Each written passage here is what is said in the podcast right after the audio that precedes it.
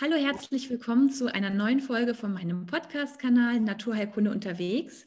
Und mein Name ist Lisa Winnen, ich bin Osteopathin und Heilpraktikerin und habe heute ein ganz spannendes Thema für euch ähm, vorbereitet. Und zwar werden wir über Ballaststoffe sprechen. Und ich habe dazu eine ganz, ganz liebe Kollegin eingeladen, Dr. Manuela Günther. Hallo Manuela. Hi Lisa. Genau, die Manuela habe ich kennengelernt vor, ich glaube, zwei Jahren. Und zwar ähm, hat meine Hündin, vielleicht der ein oder andere Patient kennt die Geschichte schon, meine kleine Deva, die Therapiehündin, die bei mir mit in der Praxis immer ist, hatte einen ganz blöden Bandscheibenvorfall und der wurde schulmedizinisch behandelt, akut.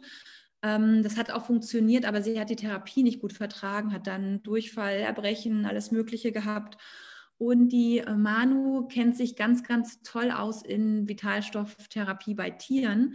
Und das ist auch quasi unsere Verbindung, weil für mich ist es natürlich für den Menschen äh, total spannend zu wissen, wie kann man ihn noch unterstützen auf der Ernährung, aber auch auf der substitutionellen Seite. Und genau, da hat sie tatsächlich der Deva sehr, sehr gut helfen können.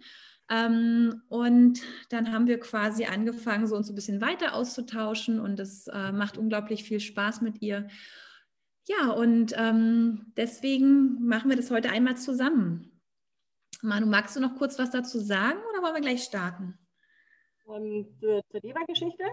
Ja, wenn du magst. Ach so. Ach ja, naja, wir haben ja dann im Endeffekt ein Präparat gegeben, ähm, was speziell für Gelenke, für die Wässerung von Knorpeln und so weiter zuständig ist, weil es ja darum ging, auch die Bandscheiben dementsprechend wieder aufzubauen, die, die Schmerzen zu nehmen. Und das haben wir mit Vitalstoffpräparaten gemacht. Und das hat einfach einwandfrei angeschlagen, weil sie es auch gut vertragen hat. Ja, da gab es überhaupt gar keine Nebenwirkungen. Und was da das Erstaunliche war, ist, dass es halt innerhalb von so kurzer Zeit angeschlagen hat. Also die war ja innerhalb eigentlich von einer Stunde wieder mehr oder weniger fast symptomfrei. Ja, ja. das war wirklich, wirklich also wahr. eigentlich hat uns beide überrascht, muss man sagen, dass es einfach so schnell gegangen ist, weil wir ja gesagt haben, okay, wir geben ihr jetzt alles, was gut ist, ja, um einfach auch die schulmedizinische Therapie zu unterstützen, beziehungsweise vielleicht sogar ersetzen zu können dadurch. Das war schon die Hoffnung definitiv. Aber dass es so durchschlagenden Erfolg hat, war ja, ja, hat uns beide überrascht, aber natürlich war es das Beste für die Deva. Genau. genau. Also das heißt, alle lieben Zuhörer von meinem Kanal, wenn ihr jemals eine Frage haben solltet äh, zu euren liebsten Haustieren äh, und ich euch da nicht weiterhelfen kann, dann kann ich euch ganz, ganz äh, ähm, doll ans Herz legen, mal mit der Manuela Kontakt aufzunehmen. Ähm, die denkt da über 10.000 Ecken. Werdet ihr auch gleich merken, wenn wir ähm, jetzt weitersprechen. Die ist da ganz versiert. Und ja, deswegen freue ich mich. Äh, warum habe ich mir das Thema Ballaststoffe ausgesucht? Weil es so, so wichtig ist, wie wir gleich rausstellen werden. Und ähm, ich doch in der Praxis immer wieder feststelle, dass viele Menschen gar nicht wissen, wo denn genug Ballaststoffe drin sind oder was Ballaststoffe überhaupt sind und äh, warum die so wichtig sind für uns. Ähm, genau. Warum Vielleicht, die so wichtig sind. Warum brauchen wir denn überhaupt Ballaststoffe? genau. Ja, Manu, willst du da gleich mal einsteigen, oder?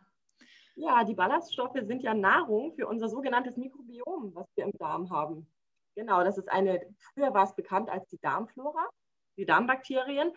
Und wenn ich ganz, ich gehe ganz kurz auf die Entstehungsgeschichte ein solange der Fötus, egal bei Mensch oder bei Tier, noch im Mutterorganismus ist, ja, also in der Plazenta, ähm, ist das Ganze noch keimfrei, hat noch keine Besiedlung weder von Haut noch von Darm stattgefunden. Und durch den Geburtsvorgang, wenn dann ähm, das Kleine mit den Keimen in, in der, im, im, Geburtskanal in Verbindung kommt, dann schluckt er auch was ab und so weiter. Und dadurch findet dann die Erstbesiedlung von Darm statt und natürlich auch von der Haut. Erstes Problem ist natürlich dann da schon, ähm, beziehungsweise die, die dann vorherrschenden Keime, die das Kleine aufnimmt, sind vor allen Dingen Lactobacillen und ähm, Bifidobakterien. Und wenn jetzt aber irg es zu irgendwelchen Problemen kommt und wir haben einen Kaiserschnitt, ja, es muss ein Kaiserschnitt durchgeführt werden, dann fehlt genau dieser Vorgang. Und das Problem ist dann da, dass das Kind im Endeffekt aus der Umgebung von den ganzen Leuten, die, die es handeln, selbst wenn die Handschuhe tragen, aber es nimmt zuerst tendenziell Hautkeime auf und die enthalten viel mehr Proteobakterien, was äh, Protein, also eiweißspaltende Bakterien sind, die einfach Stoffwechselprodukte abgeben, was dann auch zu Entzündungen führen kann. Das ist mhm. also eine nicht so hochwertige Darmbesiedlung. Natürlich kommen auch Bakterien in den Darm und auch ein bisschen Lactobacillen und Bifidobakterien, aber das Gleichgewicht ist ungünstig verschoben. Mhm. Und ähm, genau, deswegen ist es da schon so tatsächlich, wenn man einen Kaiserschnitt hat, das zweite Problem gleich, Antibiosebehandlung, was da immer gleich prophylaktisch gegeben wird, auch aus nachvollziehbaren Gründen, ähm, eine Antibiotikatherapie wirkt sich immer negativ auf die Keimflora aus. Mhm. Und das heißt, in so einem Fall ist es immer indiziert, direkt schon nach der Geburt mit ähm, Pro- und Präbiotika anzufangen, um eine gesunde Darmbesiedelung zu etablieren. Dann im Endeffekt im Nachhinein noch zu erstellen. Ja, dann ähm, geht es ja weiter. In der Evolution eingerichtet ist es, dass dann die Kleinen bei uns Säugetieren Muttermilch bekommen. Ja, zu, zu Beginn zuallererst mal das sogenannte Kolostrum auch oder bei Menschen auch Vormilch oder Biestmilch genannt.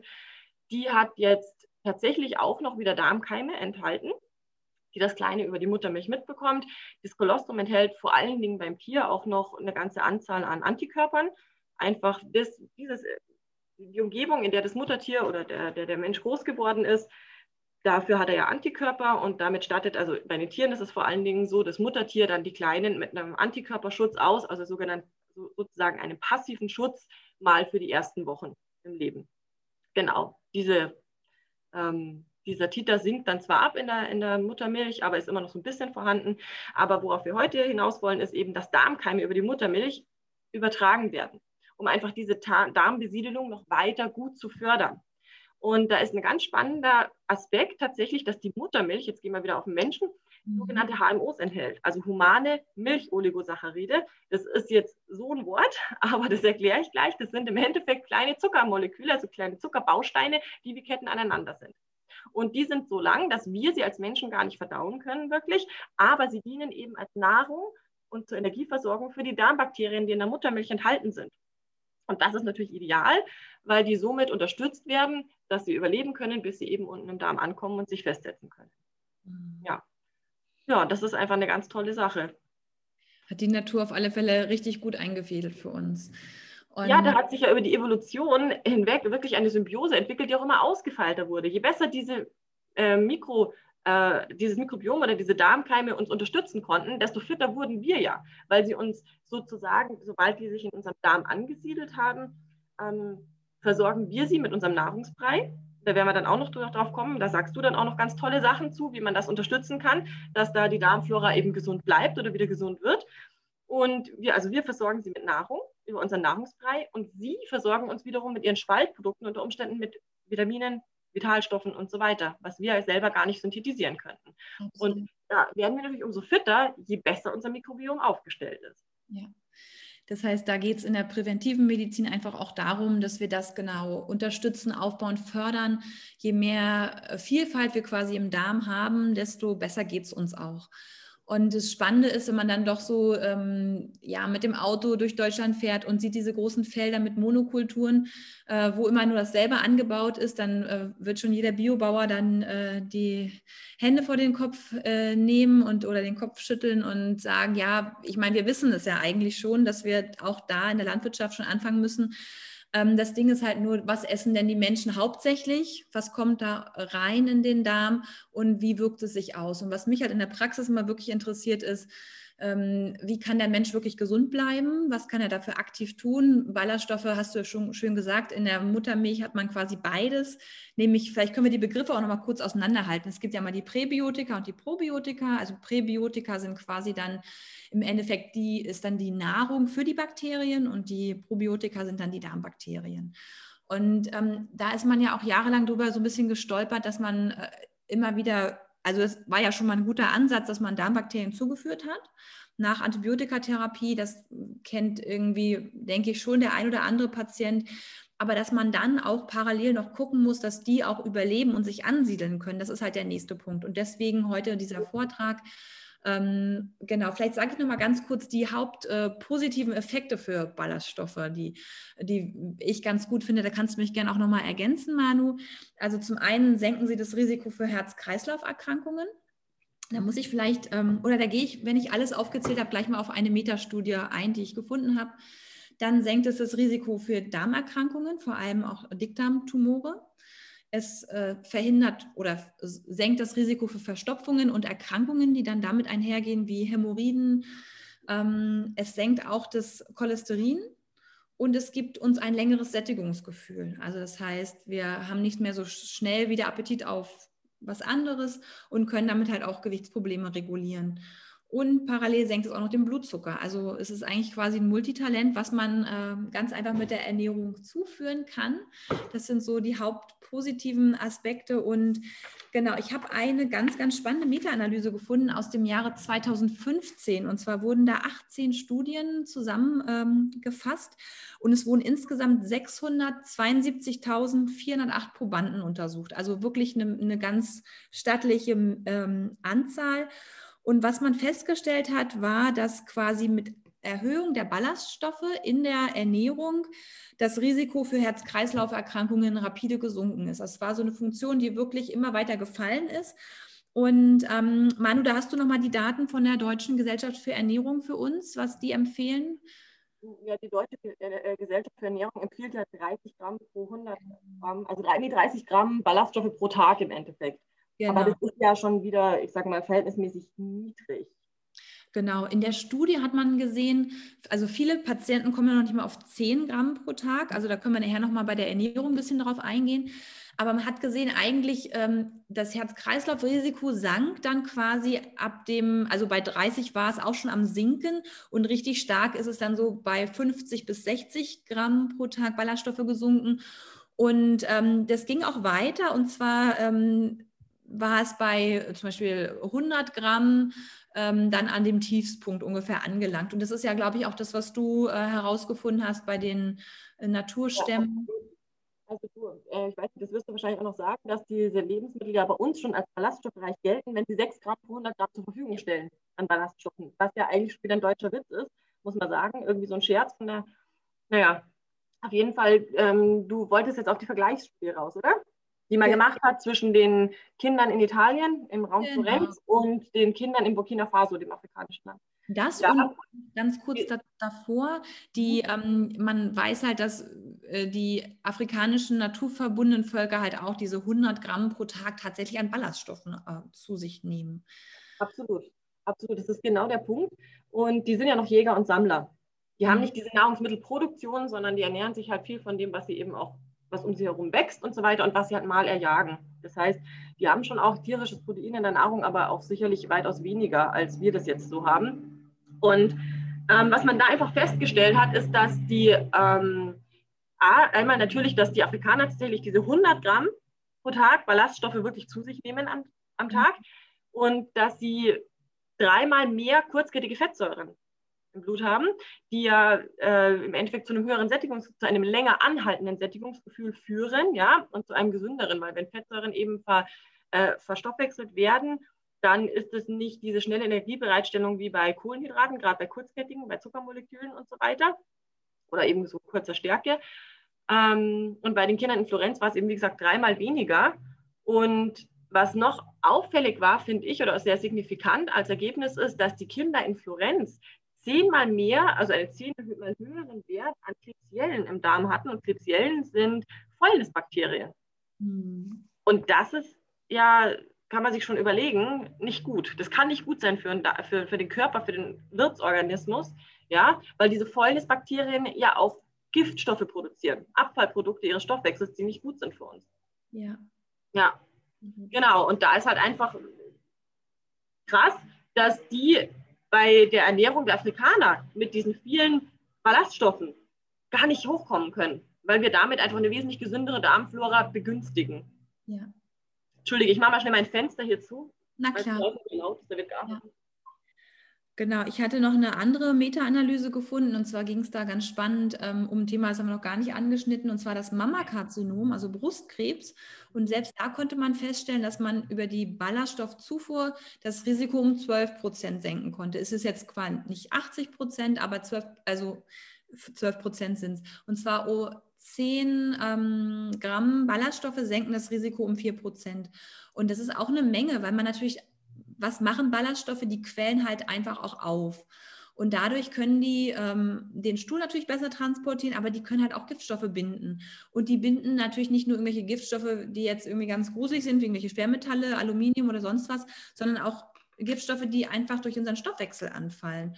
Und da geht es zum Beispiel halt auch um ähm, Stoffe aus dem Leberstoffwechsel, die, wenn nicht genug Ballaststoffe da sind, auch wieder rückresorbiert werden. Ne? Das haben wir auch einen Kreislauf, der dann auch bestimmte Dinge wieder aufnimmt, wenn sie nicht ausgeschieden werden. Und dann zirkuliert es halt nochmal in unserem Kreislauf mit herum. Und wenn das halt über Jahre, Jahrzehnte der Fall ist, ist es natürlich eine Belastung durch diese Rückvergiftung. Und der pH-Wert verändert sich ja auch. Und wir wissen ja immer, dass Krebs besonders angreift, wenn der Organismus im sauren Milieu ist. Ja. Ja, und durch die Ballaststoffe kriege ich ja auch, äh, begünstige ich ja basische Entwicklungen. Das ist ja auch der Grund, warum, wenn man die Ballaststoffe hochschraubt im, in der Ernährung, dass man auch dann tendenziell eher Hunger auf gesündere Lebensmittel hat. Weil je kurzkettiger die Kohlenhydrate sind, je weniger Ballaststoffe die enthalten, desto schneller ähm, ja, steigt wieder das Sättigungsgefühl, Blutzuckerspiegel schwankt, man isst wieder was, was wieder nicht genug enthält, was wir eigentlich brauchen, ist in so einem Teufelskreis eigentlich drin. Und, und darunter leidet natürlich eigentlich das Darm, die Darmflora, also die Bakterien, weil die halt keine Nahrung mehr finden und dann vermehren sich natürlich die Bakterien, die wir gar nicht haben wollen unbedingt. Und da kommt ja dann auch noch hinzu, im Endeffekt, wenn wir diese leeren Lebensmittel zu uns nehmen, also das ist mir so gegangen, wenn ich leere Lebensmittel esse, ich kriege immer noch mehr Hunger und immer noch mehr schneller Hunger, weil mein Körper eigentlich sagt, hallo, ich brauche Vitalstoffe, aber in der Nahrung sind sie ja gar nicht drin. Ja. ja also es ist unabhängig von den Ballaststoffen, aber das ist noch so ein Effekt, der da mhm. einfach auch und ich merke das immer an der Müdigkeit. Ähm, also ich werde einfach unglaublich ja. müde. Also ja. das, äh, ich überlege mir schon äh, mal dreimal, ob ich jetzt ganz normal bei einem Restaurantbesuch irgendwas mitesse oder ob ich dann doch irgendwie gucke, was ich bestelle, weil es schmeckt im Augenblick und danach bin ich so fast komatös. Ja. Äh, ganz schwierig bei mir. Genau, vielleicht damit ähm, ja, wir alle ein bisschen mehr oder die jetzt zuhören, ein bisschen mehr wissen. Wir haben jetzt ein bisschen mit den Zahlen jongliert. Vielleicht nochmal kurz zur Wiederholung. Deutsche Gesellschaft für Ernährung gibt 30 Gramm Ballaststoffe am Tag äh, vor. Wo sind denn jetzt Ballaststoffe drin? Und äh, da kommen viele Leute ins Staunen, wenn man hört, dass im Salat zum Beispiel nur 1,2 Gramm Ballaststoffe enthalten sind. Genauso Gemüse und Obst, das ist relativ wenig. Viel haben wir zum Beispiel in, äh, in Roggen, 13,4 Gramm pro 100 Gramm Roggenbrot. Ähm, Haferflocken. Der Grund, warum ich meistens Vollkorn, also Roggenvollkornbrot esse, wenn ich Brot esse überhaupt. Ja. genau. Wird auch besser vertragen von vielen. Also selbst Dinkel, ja. man immer sagte früher, vor zehn Jahren lieber Dinkel statt Weizen, gibt es auch ganz viel, bei mir in der Praxis viele schon, die Ding, auch Dinkel nicht mehr gut vertragen. Also ich sage mal, in dem Moment, wo ein Mensch sowieso Probleme mit Gluten hat, ja, ja. ist Dinkel sowieso kontraindiziert, weil das ja noch einen höheren Glutengehalt als Weizen hat sogar. Wenn das, wenn das die Leute sind, die nur Probleme mit dem ATI-Faktor haben, ja. dann haben die natürlich mit dem Weizen vor allen Dingen ein Problem und mit dem Dinkel unter Umständen nicht. Aber ja. Genau. Ähm, also Roggen ist ganz gut. Haferflocken mit 9,3 Gramm ist auch nicht verkehrt. Ähm, Vollkornmehl hat dann schon wieder 10 Gramm und dann nochmal im Vergleich dazu ein normales Auszugsmehl, äh, 405, hat äh, 3,2 Gramm, also so gut wie nichts. Und wenn man jetzt überlegt, ich lasse mir das immer ähm, von den Patienten mitteilen, was sie so essen zum Frühstück, Mittag und Abendbrot. Also, haben du ziehst alle deine Angaben gerade, also 3,2 Gramm von 100 Gramm. Ja, von 100 ja, genau. genau. Mhm.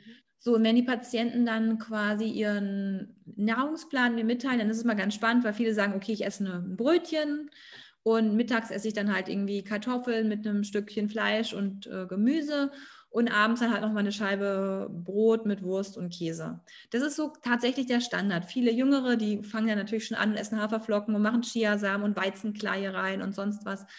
Aber auch selbst da, wenn man das zusammenrechnet, kommt man da nur mit viel Mühe und Not auf die notwendigen Ballaststoffe.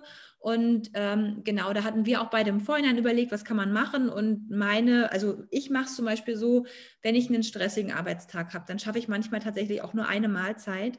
Und dann muss ich irgendwie gucken, dass ich auf diese Menge trotzdem komme. Ich habe zum Beispiel das so, dass ich das substituiere. Ich habe ein Pulver, da sind Ballaststoffe drin, da sind auch gleich Darmbakterien mit dabei weil das war auch so ein Thema, was ich ganz oft, also vor zehn Jahren, die Patienten, die jetzt vielleicht zuhören, die vor zehn Jahren bei mir waren, die habe ich, glaube ich, alle ein bisschen überfordert, weil ich dann, ich wollte mal alles irgendwie selber machen und mein ökologisches Herz ähm, hat dann nach Lösungen gesucht, aber die waren zum Teil wirklich einfach kompliziert. Die waren nicht schlecht, aber die waren sehr kompliziert.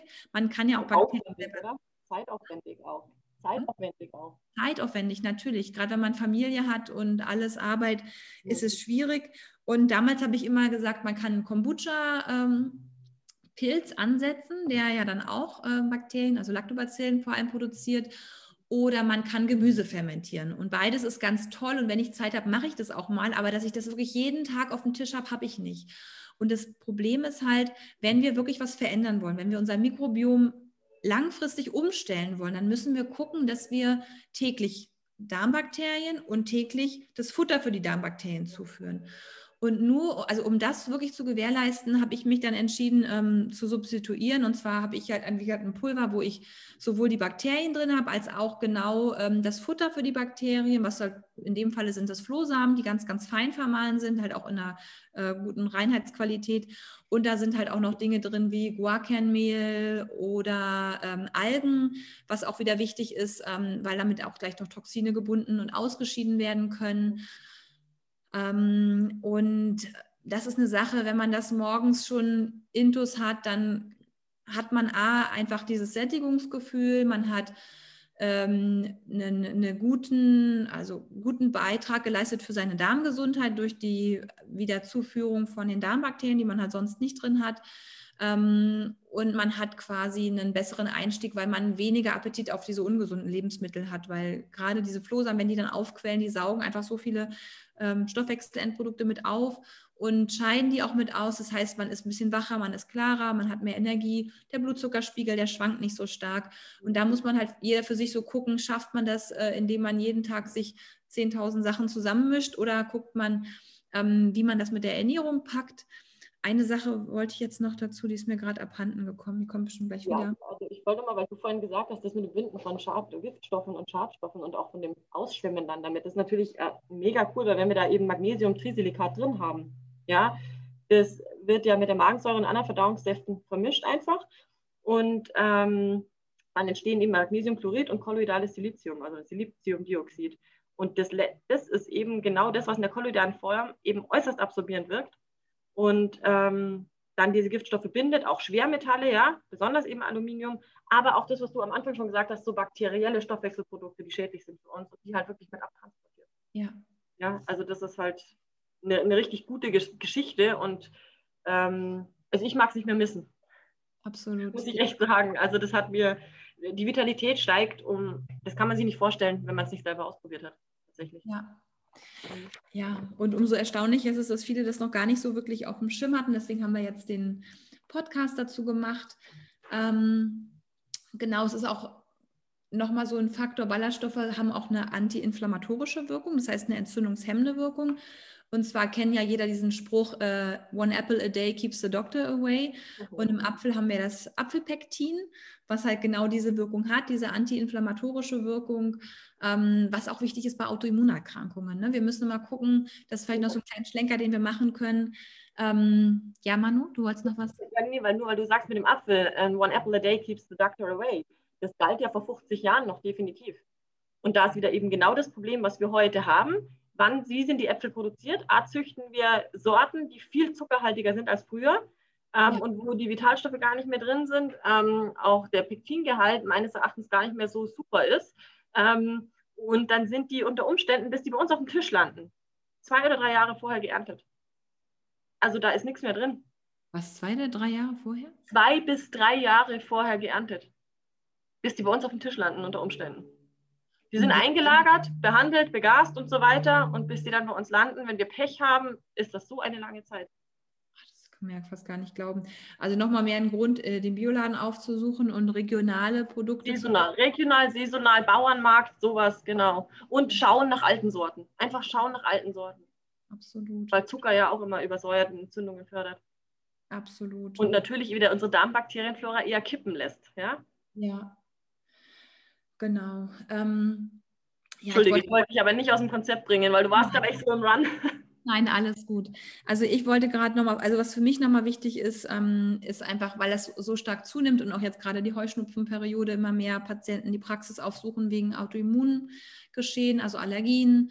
Ähm, und da ist es, glaube ich, einfach wichtig, also was ich in der Praxis immer mache, wenn die Patienten wenig äh, bis jetzt über ihren Darm Bescheid wissen und vor allem auch denken, dass der ganz gesund ist. Also äh, da kann man nochmal die Sache dazu sagen, in dem Moment, wo man die Ballaststoffe hoch, also in, wenn die Ballaststoffmenge ausreichend ist, braucht man kein Toilettenpapier mehr. in dem Moment, wo der Stuhl noch schmiert, ähm, ist es so, dass da einfach zu wenig Füllmaterial da ist. Und ähm, wir haben wir schon so eine kleine Erstdiagnose, die man sich selber stellen kann. Und dann kann man halt für, für schmales Geld, ich glaube 40 Euro kostet das im Labor, ähm, einfach mal eine Stuhlprobe einschicken und dann mal die Bakterienkulturen äh, bestimmen lassen. Dann sieht man, wie ist die Fäulnisflora, wie ist die protektive Flora, also die guten Darmbakterien, gibt es schon Pilzbefall oder sonstiges, dann kann man sich ganz viel sparen, weil viele verstehen das gar nicht. Die sagen, ich gehe einmal am Tag auf Toilette ohne Problem, nach dem Kaffee kann ich immer auf Toilette gehen. Ähm, das heißt aber noch lange nicht, dass wir geschützt sind vor, vor schlimmeren Erkrankungen und wir haben vorhin auch Kolonkarzinom kurz angesprochen. Da wissen wir auch mit, äh, wir können es um 80 Prozent das Risiko für Dickdarmtumore äh, reduzieren, wenn wir genug Ballaststoffe zu uns führen. Und ähm, ist ist, man kann es nicht oft genug sagen, weil die Anzahl der Patienten steigt einfach und es ist fürs ähm, Gesundheitssystem kaum noch händelbar mit den Autoimmunerkrankungen. Jeder Zweite hat heutzutage schon Allergien irgendwelcher Form. Und das ist, was Manu vorhin meinte. Ähm, wenn wir nicht diese Diversität haben im, im Darm und da sitzt unser Immunsystem, dann haben wir natürlich halt auch im Nachgang Schwierigkeiten, mit den Stressfaktoren im Leben umzugehen, weil wir diese Unterstützung vom Darm nicht haben. Und ähm, bei den Autoimmunerkrankungen nehme ich immer noch den Zonulinwert mit ab. Das ist quasi ähm, der Wert, der, der anspringt, wenn wir ein Leaky Gut haben, also einen löchrigen Darm, wenn die Darmschleimhaut porös wird und dann auch wirklich Stoffe, die überhaupt gar nicht ins Blut gelangen sollen, über diese poröse Darmschleimhaut dann doch den, äh, den Gang schaffen in, in, in den Körper hinein. Und auch da ähm, kann man tatsächlich die Darmschleimhaut wieder aufbauen. Und da geht es vor allem um eine Regeneration, die wir, wo wir natürlich auch Pro- und Präbiotika brauchen, noch ein paar andere Sachen wie antientzündliche äh, Präparate, die auch auf natürlicher Basis sein ähm, können. Also ich versuche das erstmal immer natürlich zu machen. Da gibt es Pflanzen, aber auch andere Stoffe, die man dafür nutzen kann. Und man muss natürlich gucken, dass der Darm auch alles an Mineralien hat, äh, was er braucht, um ähm, quasi auch den Boden zu bereiten für die Darmbakterien, dass die sich da auch wirklich gerne ansiedeln. Also dass wir es denen einfach auch wirklich gemütlich machen. Und zwar nicht den Fäulnisbakterien, denen machen wir es gemütlich mit Zucker und äh, Weißmehlbrötchen, sondern wir wollen ja eine Flora haben, die uns gesund alt werden lässt. Genau, und da ähm, kann man nicht oft genug über eine gesunde Darmflora sprechen. Und deswegen äh, hoffe ich, dass die Botschaft an euch rübergekommen ist, dass ihr euren Darm pflegt, genauso wie ihr euer, euren Körper pflegt und gesunde Kosmetikprodukte vielleicht auf die Haut auftragt. So guckt auch, dass ihr den Darm unterstützt mit einer sehr ausgewogenen, ballaststoffreichen Ernährung und gegebenenfalls, wenn das nicht reicht, wirklich überlegt, ob man nicht über eine Substitution nachdenkt, die auch nicht wirklich teuer ist. Also das ist jetzt auch alles ähm, kein großes Geld, was man dafür in die Hand nehmen muss, ähm, auch bei guten Produkten, aber dass man eine, eine Unterstützung hat mit diesen Prä- und Probiotika, die tatsächlich in so vielen Bereichen äh, Krankheiten, das Risiko für schwere Erkrankungen reduzieren und uns einfach mehr Vitalität und Gesundheit geben. Und das wollen wir ja quasi erreichen. Ja, und vor allen Dingen vor dem Hintergrund, wenn man sich auch überlegt, dass, ein, dass das Mikrobiom ja heutzutage schon in Verbindung gebracht wird, nicht nur mit Erkrankungen, wie du es vorhin gesagt hast, ja, ähm, mit dem Kolonkarzinom und so weiter, sondern auch mit anderen Krebsarten, mit ähm, Diabetes, Herz-Kreislauf-Erkrankungen hast du auch erwähnt zum Beispiel, ja, ähm, aber auch Fettleibigkeit und so weiter, aber bis hin zu Depressionen, Konzentrationsstörungen, Lernschwächen und auch, jetzt halte ich fest, also Stimmungsschwankungen. Mhm. Und auch so, ich sage mal, ähm, Sachen, die so Typaspekten oder Verhaltensaspekten oder wie soll ich sagen, Charaktereigenschaften zugesprochen werden, wie Introvertiertheit oder Extrovertiertheit, kann durchs Mikrobiom tatsächlich beeinflusst werden. Mhm. Ja, ob das gesund ist oder nicht gesund ist. Und das finde ich eigentlich auch ganz spannend. Da ist ja das letzte Wort noch gar nicht geredet, äh, weil da wird es sicherlich noch viel Forschung bedürfen, bis wir das zum Schluss alles schlussendlich verstanden haben. Aber das finde ich schon sehr spannend, dass diese Effekte sich ja jetzt schon abzeichnen, dass ein gesundes Mikrobiom für all diese Sachen mit maßgeblich verantwortlich ist. Gell? Absolut. Ja. Was schon toll ist. Was einen umso mehr motiviert, eigentlich was dafür zu tun, würde ich immer meinen. ja. Ähm, man könnte jetzt noch so viel dazu äh, sprechen, da würde, glaube ich, so ein Podcast nicht ausreichen. Über die Haut kann man so toll über Ballaststoffe und Darmbakterien ähm, auch Dinge erreichen, so wie Manu eben gerade sagte. Das wirkt halt auch noch auf andere Sachen, wie so die Stimmung und so weiter. Ähm, das heißt, probiert es einfach aus, gebt dem Körper Zeit und denkt dran, es ist halt nicht eine Sache, die man von heute auf morgen schafft. Also wenn man zum Beispiel irgendwie äh, eine Kur macht von zehn Tagen, äh, irgendeine Diät, dann hat man vielleicht Gewicht reduziert, aber man hat nicht dafür gesorgt, dass die Bakterien ähm, sich vermehrt oder vervielfältigt haben und dann wird das Gewicht wieder zurückkommen. Lieber sich ein bisschen Zeit lassen, gut überlegt, ähm, die Lebensmittel auswählen, äh, schauen, was man benötigt, sich da beraten lassen, einfach auch Hilfe in Anspruch nehmen, wenn man da selber ein bisschen überfragt ist in diesen ganzen Ernährungsratschlägen äh, äh, und sich lieber mit Struktur langfristig etwas aufbauen, was einen auch ähm, im Alter dann tragen kann. Vor allen Dingen, wenn du eine Diät von zehn Tagen machst oder von mir aus auch zwei Wochen, hast du ja nicht dein Mikrobiom deswegen umgestellt. Ja, also du wirst die Bakterien, die eh viel vorhanden waren, je nachdem, was du dann isst, ähm, nicht weghaben und du wirst die, die du eh schon wahnsinnig wenig hattest, unter Umständen vielleicht tatsächlich ganz entfernt haben. Und das Problem ist ja, du hast dann immer noch die ungute Darmflora von vorher und die wird auch wieder nach dem verlangen. Da kommen wieder die Gelüste her. Das heißt, du machst die Diät und danach kriegst du den Jojo-Effekt, weil genau diese Darmflora dir wieder sagt, hey, mach genau den gleichen Mist wieder wie vorher. Und wir bringen ja mit Diäten, wo wir eben nicht dementsprechend, das ist ein bisschen anderes Thema, aber ähm, ich, es zielt ja nicht nur auf die Ballaststoffe dann da ab, was da wichtig ist, sondern eben auch die Vitalstoffe. Wenn ich die dem Körper nicht zuführe, dann kommt der Körper in eine lebensbedrohliche Situation und sagt danach, okay, und jetzt muss ich aber ganz schnell wieder alles rausziehen, was nur irgendwie geht, wenn ich wieder etwas Nahrung zugeführt bekomme. Und das sind so die zwei Aspekte, die dann wirklich zu diesem un sehr unzufriedenstellenden Jojo-Effekt führen. Einmal dieses nicht, nicht geänderte, nicht gesundete äh, Mikrobiom und eben die Vitalstoffgeschichte. Absolut. Ja. Also, ihr Lieben, wenn ihr bis hierhin zugehört habt, dann seid motiviert, an euren Darm zu denken. Unterstützt ihn mit guten Ballaststoffen, mit guten Darmbakterien und lasst vielleicht einfach mal euer Darm, äh, eure Darmflora bestimmen, um zu gucken, ob ihr das schon alles gut und richtig macht oder ob man da noch ein bisschen mehr unterstützen muss. In dem Sinne, genau, bedanke ich mich ganz herzlich bei dir, liebe Manu, für die Zeit, die du dir genommen hast. Und ich bedanke mich bei dir, liebe Lisa, für die Zeit, die du für dieses Gespräch hattest, für dieses wichtige Thema. Und ähm, ja, dann hoffe ich, dass ihr beim nächsten Mal wieder einschaltet und habt einen schönen Tag. Bis dann. Tschüss. Ja, schönen Tag von mir auch. Servus.